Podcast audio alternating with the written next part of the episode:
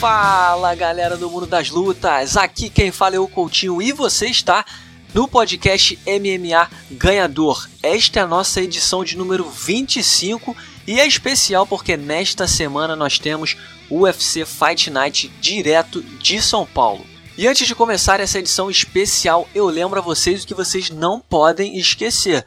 Se vocês quiserem receber os nossos programas assim que eles forem publicados, você pode assinar o nosso podcast via iTunes, Android e Podflix. Só assim você vai receber os nossos programas, receber a notificação no seu celular assim que eles forem publicados. Galera do Mundo das Lutas, para essa edição especial sobre o UFC São Paulo que acontece neste sábado, nós recebemos o Guilherme Cruz, que é correspondente do site MMA Fighting no Brasil. Tudo bem, Gui? Tudo tranquilo, Coutinho. Uma honra participar mais uma vez do podcast. Maravilha, Gui.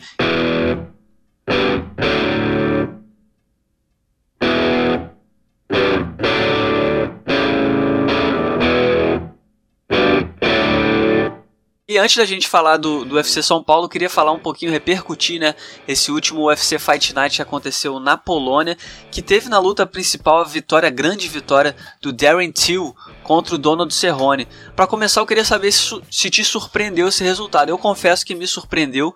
Eu até via o, o Darren Till como um, potencial, mas não imaginei que ele fosse atropelar dessa forma o Donald Cerrone. Como é que você viu esse resultado? Cara, a vitória do Darren Till não foi tanto uma surpresa. A surpresa foi como ele vem, porque eu até postei na vitória dele, mas eu não acreditava que ele fosse vencer no primeiro round assim. Eu acreditava que o Cerrone pudesse dar um pouco mais de trabalho a ele, mas desde o começo da luta o Darren Till conseguiu acertar pô, bons golpes na cotovelada em pé que o Cerrone já praticamente desistiu em pé, né? E conseguiu impor a trocação dele realmente. E isso impressionou. No, no, o fato dele vencer não foi tanta surpresa assim, mas ele vencer dessa forma foi, foi realmente impressionante. É engraçado, né? O Cerrone, ele, infelizmente, ele tem esse estilo, né? Quando o cara pressiona ele, ele, ele sucumbe, ele não consegue virar o jogo e, e, foi exatamente como você falou. Ele, ele depois da luta até falou que quebrou o nariz, né? Na, a comissão atlética não apontou esse tipo de. não confirmou essa fratura na face, mas pediu exames faciais para ver se está tudo ok. Mas de qualquer forma, deu para perceber que durante. como ele começou a ver que estava indo mal na trocação, o Darren Till começou a acertar vários golpes nele e ele desistiu, como você bem falou. Ele exata, essa é a melhor palavra para definir o que aconteceu ali, né? É, ele não é um cara que ao longo da carreira inteira ele nunca foi um cara que mostrou. É, é difícil falar que um lutador não tem coração, né? Mas ele é um cara que nunca mostrou é, em alguma luta ele tomou um sufoco durante muito tempo e conseguiu virar e vencer a luta. Ele é um cara que quando ele tá bem na luta ele domina, nocauteia, atropela, mas quando ele às vezes quando ele enfrenta uma, uma adversidade ele não, e, e durante muito tempo ele não consegue encontrar forças para reverter a situação. Né? E mais uma vez aconteceu isso, né? Aconteceu isso contra o Rafael dos Anjos. Ele, ele já, já passou por, por situações assim no passado e mais uma vez mostrou isso nessa luta, né? Perfeito, Gui. Agora, o Darren Till é um cara de. é um jovem de 24 anos. Para quem não conhece, ele é, ele é inglês, mas ele é casado com uma brasileira, ele vive no Brasil, ele fala português. É até um, um perfil interessante, né? Folclórico para pro fã de lutas. Mas ele é um cara, é um jovem de 24 anos que agora está com 16 vitórias e nenhuma derrota na carreira. Onde é que você enxerga ele é, dentro da divisão? Ele tem um empate no UFC, né, contra o Nicola, Nicolas Dalby.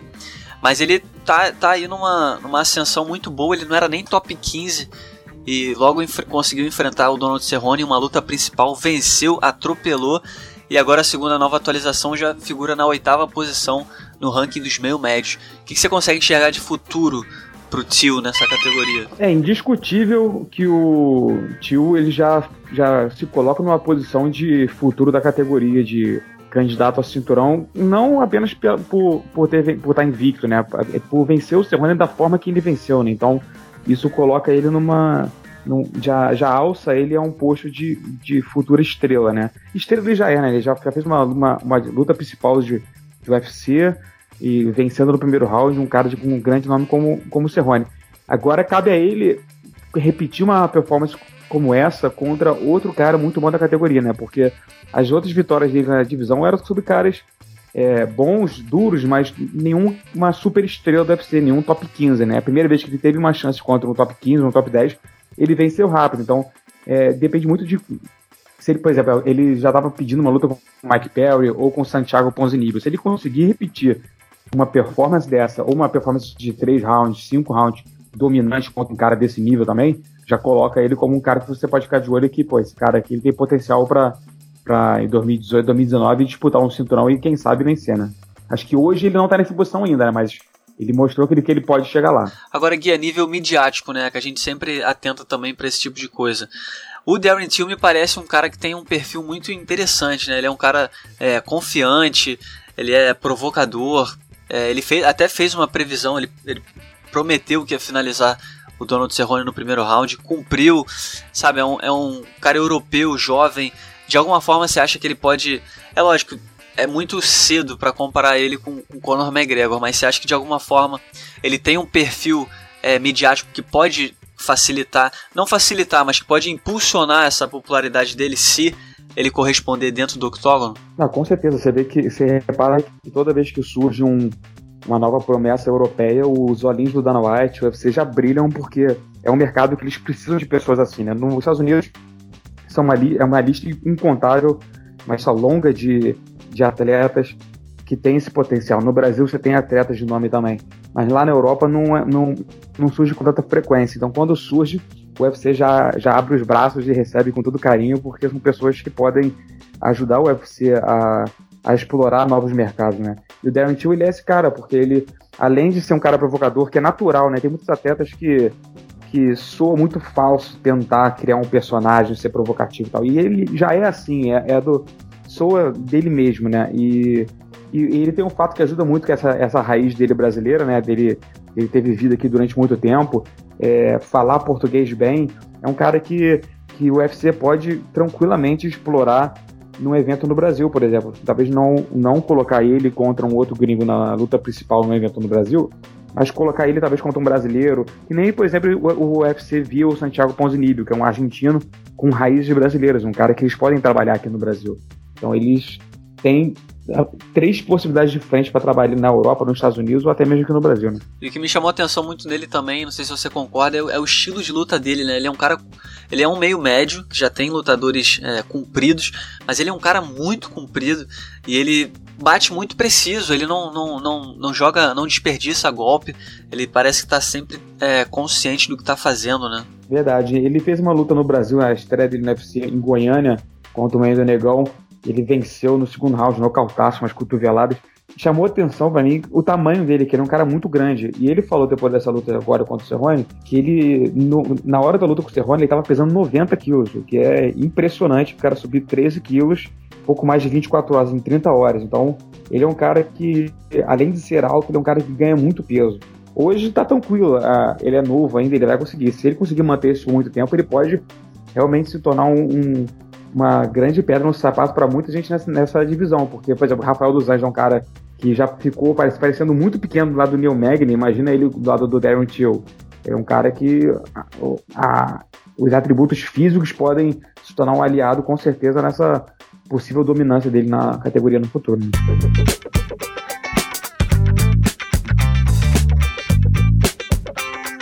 Queria falar um pouquinho de UFC São Paulo. Nessa semana a gente vai ter o último evento da organização no Brasil em 2017, depois do UFC Fortaleza e do UFC Rio, em que as lutas principais tiveram derrotas de brasileiro, né? O Lyoto Machida vai ter aí a oportunidade de tirar um pouco esse gosto amargo, né, da, da, da boca do fã brasileiro. Mas antes eu queria, queria saber qual a expectativa que a gente consegue visualizar para o Lioto, né? O Lioto ficou um, um, longo tempo afastado do octógono por conta do envolvimento no caso de doping.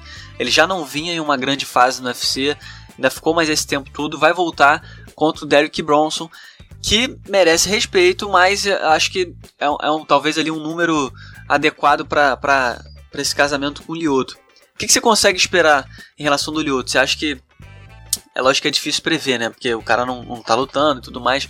Mas enfim, você acha que dá pra gente esperar é, um Lioto renovado? Ou, ou, uma grande vitória dele contra o Derek Bronson? Ou, ou você acha que o Derrick Bronson é o tipo de lutador que já vai colocar o, o Lyoto no lugar dele nessa volta. Enfim, o que você consegue projetar? Cara, essa para mim é a grande questão do UFC de São Paulo, é como o Lioto vai, vai estar, né? Porque ele tá parado há muito tempo, não vence há muito tempo, desde o UFC em São Paulo, em 2014, contra o Cibidola, então é um cara que tá numa fase não boa, é, uma fase ruim mesmo, né, né? Dentro do UFC e depois fora com o problema da, da usada, que eu acho que acabou sendo muito. É, a punição dele acabou sendo maior do que talvez merecesse, mas isso é um, um papo mais longo.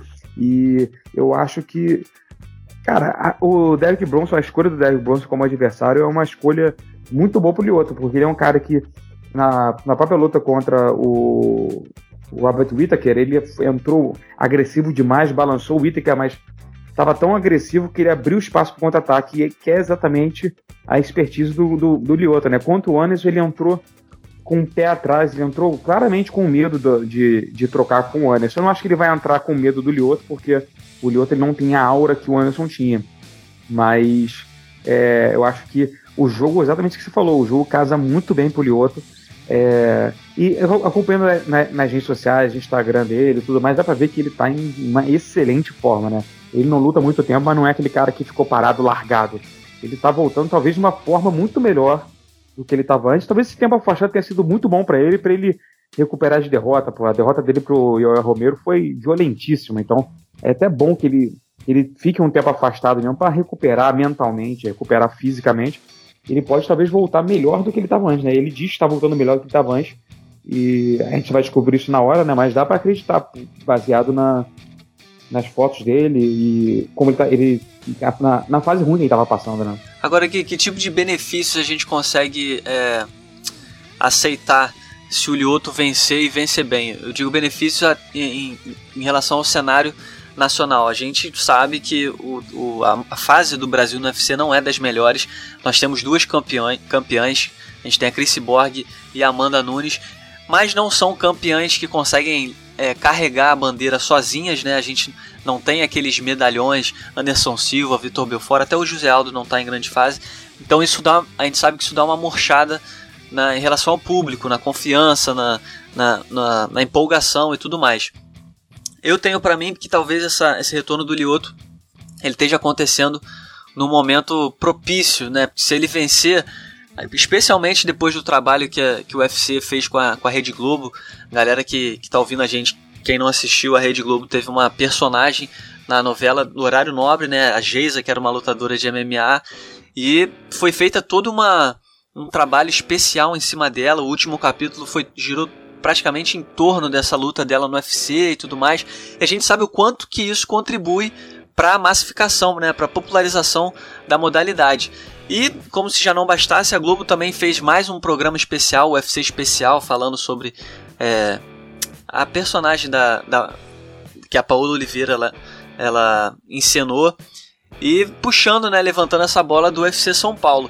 Então, resumidamente, me parece que o Lyoto Machida ele, ele, ele é esse cara que, se vencer no UFC São Paulo, pode dar aí uma, uma inflamada. Não que as coisas vão voltar para o lugar, mas que de alguma forma pode tomar essa posição aí de, de expectativa do público, aquele medalhão que voltou a vencer, é, reacende de alguma forma é, esse espírito de esperança dentro do coração do fã brasileiro.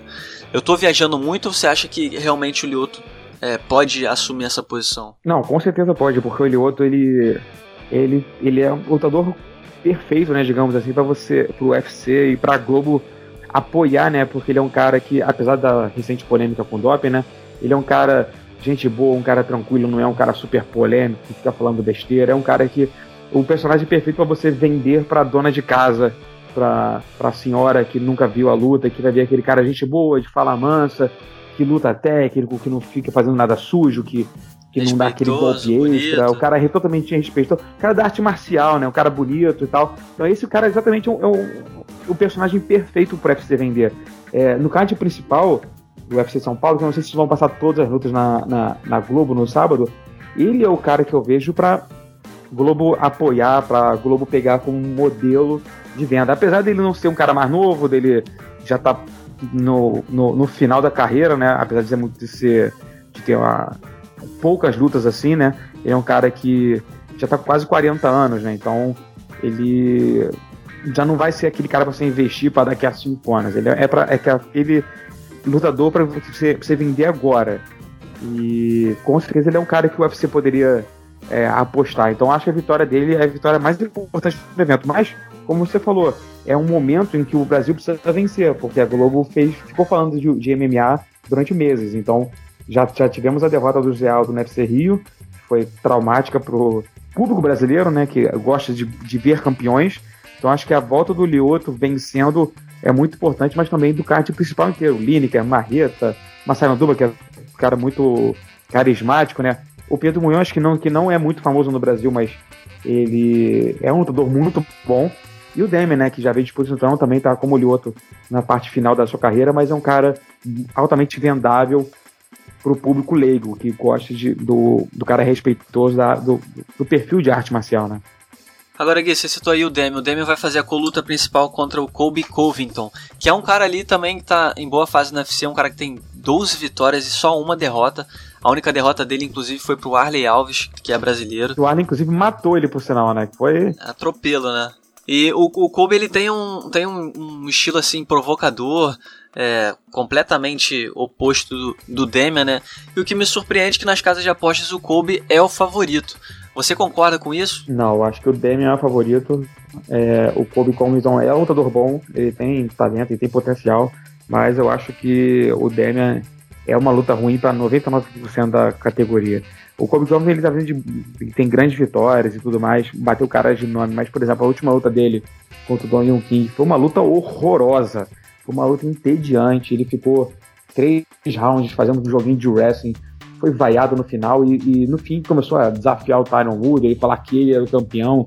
Pô, não, se você quer falar é, coisas desse tipo, fale depois de uma grande vitória, né? Não enquanto está sendo vaiado por uma, por uma, uma, uma, performance horrível e entediante, né? Mas, é, eu acho que ele é uma luta dura pro Demian, mas é uma luta com certeza vencível. É, e o, o que me deixa curioso também é saber é, o, o futuro do Demian, né? Porque o Demian é, tá com 39 anos, ele acabou de disputar o cinturão é, meio que empurrado, né? Que a gente sabe que ele não teve o tempo ideal de preparação e tudo mais, mas aproveitou, porque como ele mesmo disse, sabe-se lá quando que ele vai ter outra chance.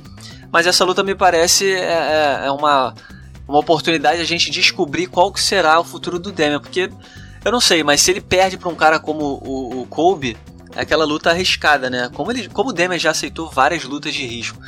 Mas se ele perde para um cara como o Kobe, eu fico começo a pensar o que, que vai ser da carreira do Damian, porque a categoria dos meio médios ela está numa situação agitadíssima. São vários nomes é, que estão subindo, são vários nomes.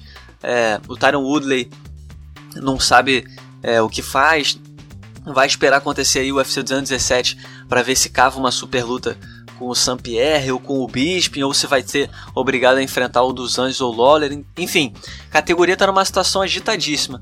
Você acha que de fato essa luta pode definir alguma coisa em relação ao futuro do Demian, ou você acha que, que não é o caso, é, independente do resultado, o Demian vai seguir é, trabalhando na categoria? Eu acho que o Demian vai seguir relevante na categoria, mesmo se perder. Só que para é, sonhar com uma segunda, com uma segunda chance ao cinturão no meio médio, ele tem que vencer. Ele não pode pensar em outro resultado que não seja vitória, porque uma, uma derrota seria trágica para ele. É, porque se para ele disputar o cinturão a primeira vez, ele teve que, enfileirar sete lutadores, imagina se. Ele, a, a, tudo bem, a derrota dele pro Woodley foi, foi uma, uma performance muito ruim, mas se ele perder pro Kobe Compton, ele vai ter que enfileirar 10, ele vai ter que fazer um trabalho ainda mais impressionante, porque primeiro você não vai querer estar tá tão disposto a colocar ele numa, numa nova disputa de cinturão, porque as duas vezes que ele disputou o cinturão foram lutas ruins, tanto quanto o Anderson quanto o Tyron Woodley, então ele tem que vencer de qualquer jeito. Só, só, só me preocupa uma coisa com relação a essa luta, porque o Kobe Compton ele tem um jogo de wrestling, ele treina na América Top Team, ele tá rodeado de, de treinadores de alto nível, e a gente já viu, por exemplo, quanto Jorge Marvidal, quando o Demi ele não consegue botar para baixo, ele tem problemas. Então, se ele não conseguir colocar para baixo, o Covington ele pode passar por, por, dificuldades nessa luta. Então, é, mas, então, repito, ele tem que vencer. Ele não pode cogitar outro resultado se ainda tiver ainda sonhar com uma nova chance ao cinturão do UFC. Agora, Gui, tem alguma outra luta desse UFC São Paulo que você esteja assim mais ansioso? A gente tem o retorno do, do Massaranduba, né, com o Jim Miller, que tudo indica que vai ser uma luta boa. O Massaranduba vem de derrota. Tem o Thiago Marreta que está em boa fase, tem o John Lineker também tentando se recuperar. Você tem alguma luta especial que você, você acha que vale é, o nosso ouvinte ficar de olho? Cara, esse card de São Paulo é interessante porque ele não, ele não tem um nome fantástico, né? Ele, como todo card de São Paulo, São, São Paulo tende a sofrer muito com os UFCs, que o, enquanto os eventos do Rio ficam com cards estelares, os cards de São Paulo ficam com, com nomes um pouco mais abaixo, né? Mas esse cara de São Paulo tá com lutas muito boas. Tem atletas com pouco nome, assim, vendável, né, de marketing, mas que são atletas muito bons. Eu tô ansioso, muito, muito, muito ansioso para a luta do, do John Lineker com o Marlon Vera, porque o Marlon Vera é um cara, é, um lutador muito bom, um lutador empolgante, e o Lineker não precisa nem comentar, né? O cara não, ele é, nasceu com o DNA de luta boa, né? Ele não consegue fazer luta, luta ruim. então, eu tô curioso para ver ele de volta, né, cara? Porque a última luta dele foi contra o Dillashaw ele fraturou o maxilar, ficou muito tempo afastado. Eu conversei com ele essa semana. Ele falou que esse tempo afastado acabou sendo bom, porque ele parou um pouco de fazer camp, né, de cortar peso, o corpo dele recuperou bastante. Ele disse que a cirurgia no maxilar não fez diferença nenhuma na absorção de golpes, né? Então eu tô curioso para ver como é que vai ser esse retorno dele depois de uma cirurgia delicada e tudo mais. Mas você falou, Marcelo Dubi de Miller também é excelente luta, Marreta sempre faz grandes lutas. Pedro Munhoz e o Rob Fonte meu, é uma, uma luta excelente. Esse card está cheio de grandes lutas, mas nenhum grande nome, mas provavelmente um fã que comprar ingresso e for no, no, no ginásio Ibirapuera ou então assistir no canal Combate na Globo, vai ver boas lutas.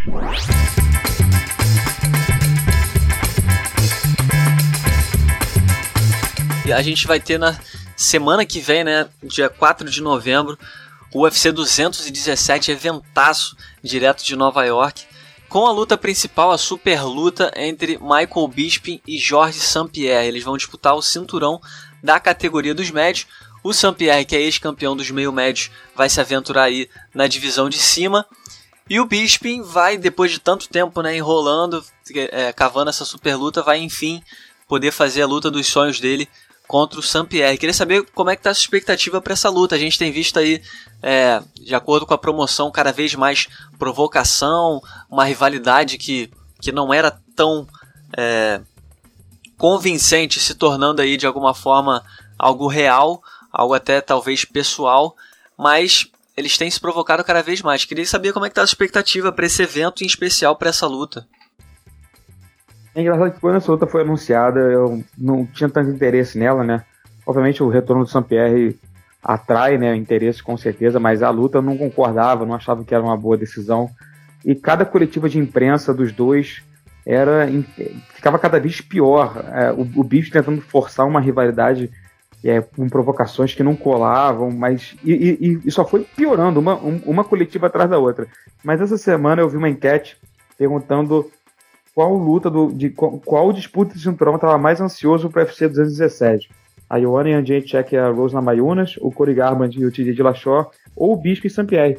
Eu olhando os três, eu não, eu não consegui clicar em nenhuma outra. Eu cliquei no Bispo e Saint-Pierre, porque eu, eu, eu tô ansioso para ver como vai ser o, o, o Saint-Pierre depois de quatro anos, como é que vai ser a performance dele depois de tanto tempo parado, como é que ele vai lutar contra um peso médio depois de ter fugido, assim, né, entre aspas, do Anderson durante grande parte da carreira. Como é que vai ser o Bisping enfrentando um desafio diferente de um cara wrestler diferente do, do Dan Anderson e do Luke Rockhold. Então, essa luta, ela no começo eu era contra ela, eu não as, as, as coletivas de imprensa me irritavam, mas no fim eu consegui ser convencido de que essa é a luta que eu tô mais ansioso para ver no UFC de Nova York, cara. Para mim, é, acabou me, me, me, convencendo do contrário. Acho que o mais incrível é isso, né? Acho que é, eu tenho muito isso para mim, mas quando o que mais me chama a atenção em determinadas lutas é o quanto ela é intrigante. Tipo, a gente não conseguir prever o que vai acontecer é dá uma agonia, né? E pô, a gente é difícil prever o que vai acontecer, porque o Saint-Pierre tá há quatro anos afastado, ele vai lutar em uma categoria nova, mais pesado. E por outro, por outro lado, ele é um cara é, muito inteligente, sempre foi um expert do atleticismo, então é difícil achar que ele vai chegar é, despreparado para uma luta de 5 rounds. E do outro lado, o Michael Bisping já provou que, ultimamente que a gente tá errado várias vezes, né? A gente sempre tem ele como azarão contra o Anderson, contra o Rock Road, até contra o The Henderson, e ele foi lá, mostrou o quanto ele evoluiu nos últimos tempos. Eu acho que é, é, é talvez o que torna essa luta mais é, intrigante, a não fazer ideia do que vai acontecer. Agora, para finalizar, eu queria saber se você tem um palpite para essa luta, quem que você acha que vai vencer, se você consegue ter algum prognóstico nesse sentido. Cara, é incrível. Se você virasse para mim há cinco anos e me dissesse que o Bisping teria ganho do Dan Ellison, do Anderson Silva e do Sam Pierre, eu teria falado que você é louco, mas eu acho que semana que vem ele vai ter feito isso. Ele ganhou do Anderson e eu acho que ele vai ganhar do Sam Pierre também. o Bisping que foi sacaneado a vida inteira, chamado de mão de alface, o cara que não tem punch, o cara que não bate, lutador fraco, desafiado por todo mundo, porque todo mundo considerava ele uma luta fácil. Ele vai, para mim, ele vai é, ter ganho dos dois maiores de todos os tempos. É verdade, tô com você. É, por mais incrível que isso pareça, né? É, não, mas eu tô com você. Também tô, tô achando que o, que o Bisping vai sair melhor por, por vários motivos. E é até curioso, né? Que a gente começou o programa falando do Darren Till, que é inglês.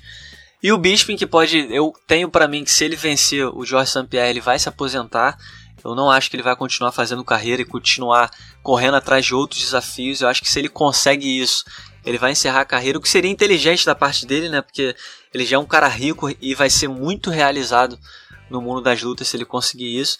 E quem sabe o Darren Till pode acabar virando sucessor dele, né? Com certeza. Para mim, eu concordo com você. Eu acho que ele se aposenta, que não faz sentido ele continuar. Ele vai enfrentar o Robert Whittaker. Ele vai lá pegar esse cara que tá voando, atropelando todo mundo. Pra quê? Ele ganha do Whittaker. Não acrescentou nada no legado dele. Exatamente. Nem financeiramente e nem esportivamente. Pois é. Só vai acrescentar o legado dele porque ele não vai é, ter que ouvir as pessoas criticarem que quando ele foi campeão ele não enfrentou o desafiante número um.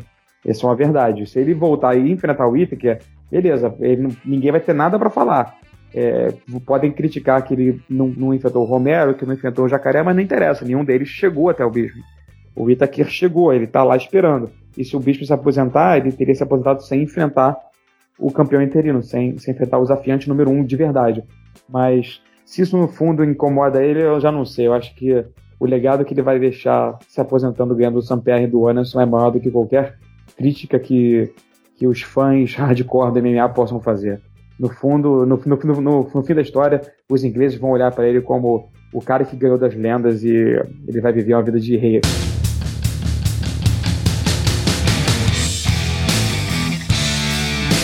Perfeito, Gui. Muitíssimo obrigado pela sua participação no podcast MMA ganhador dessa semana. Nos vemos em breve, né? Estamos chegando aí em São Paulo para fazer essa, mais essa cobertura juntos e foi um prazer ter você com a gente. Muito obrigado, amigo. É sempre um prazer participar do podcast e sempre um prazer saber que vou cobrir um evento ao lado de tamanha genialidade para poder pegar um pouco dos conhecimentos da, da sabedoria do Coutinho. Então tá aí, esse foi o Guilherme Cruz do site MMA Fighting, que nos ajudou aí a falar repercutir os melhores assuntos do mundo das lutas e deixar você prontinho pro UFC São Paulo que acontece neste sábado. Eu espero que vocês tenham gostado de mais uma edição do podcast MMA Ganhador. Eu volto na semana que vem. Até lá!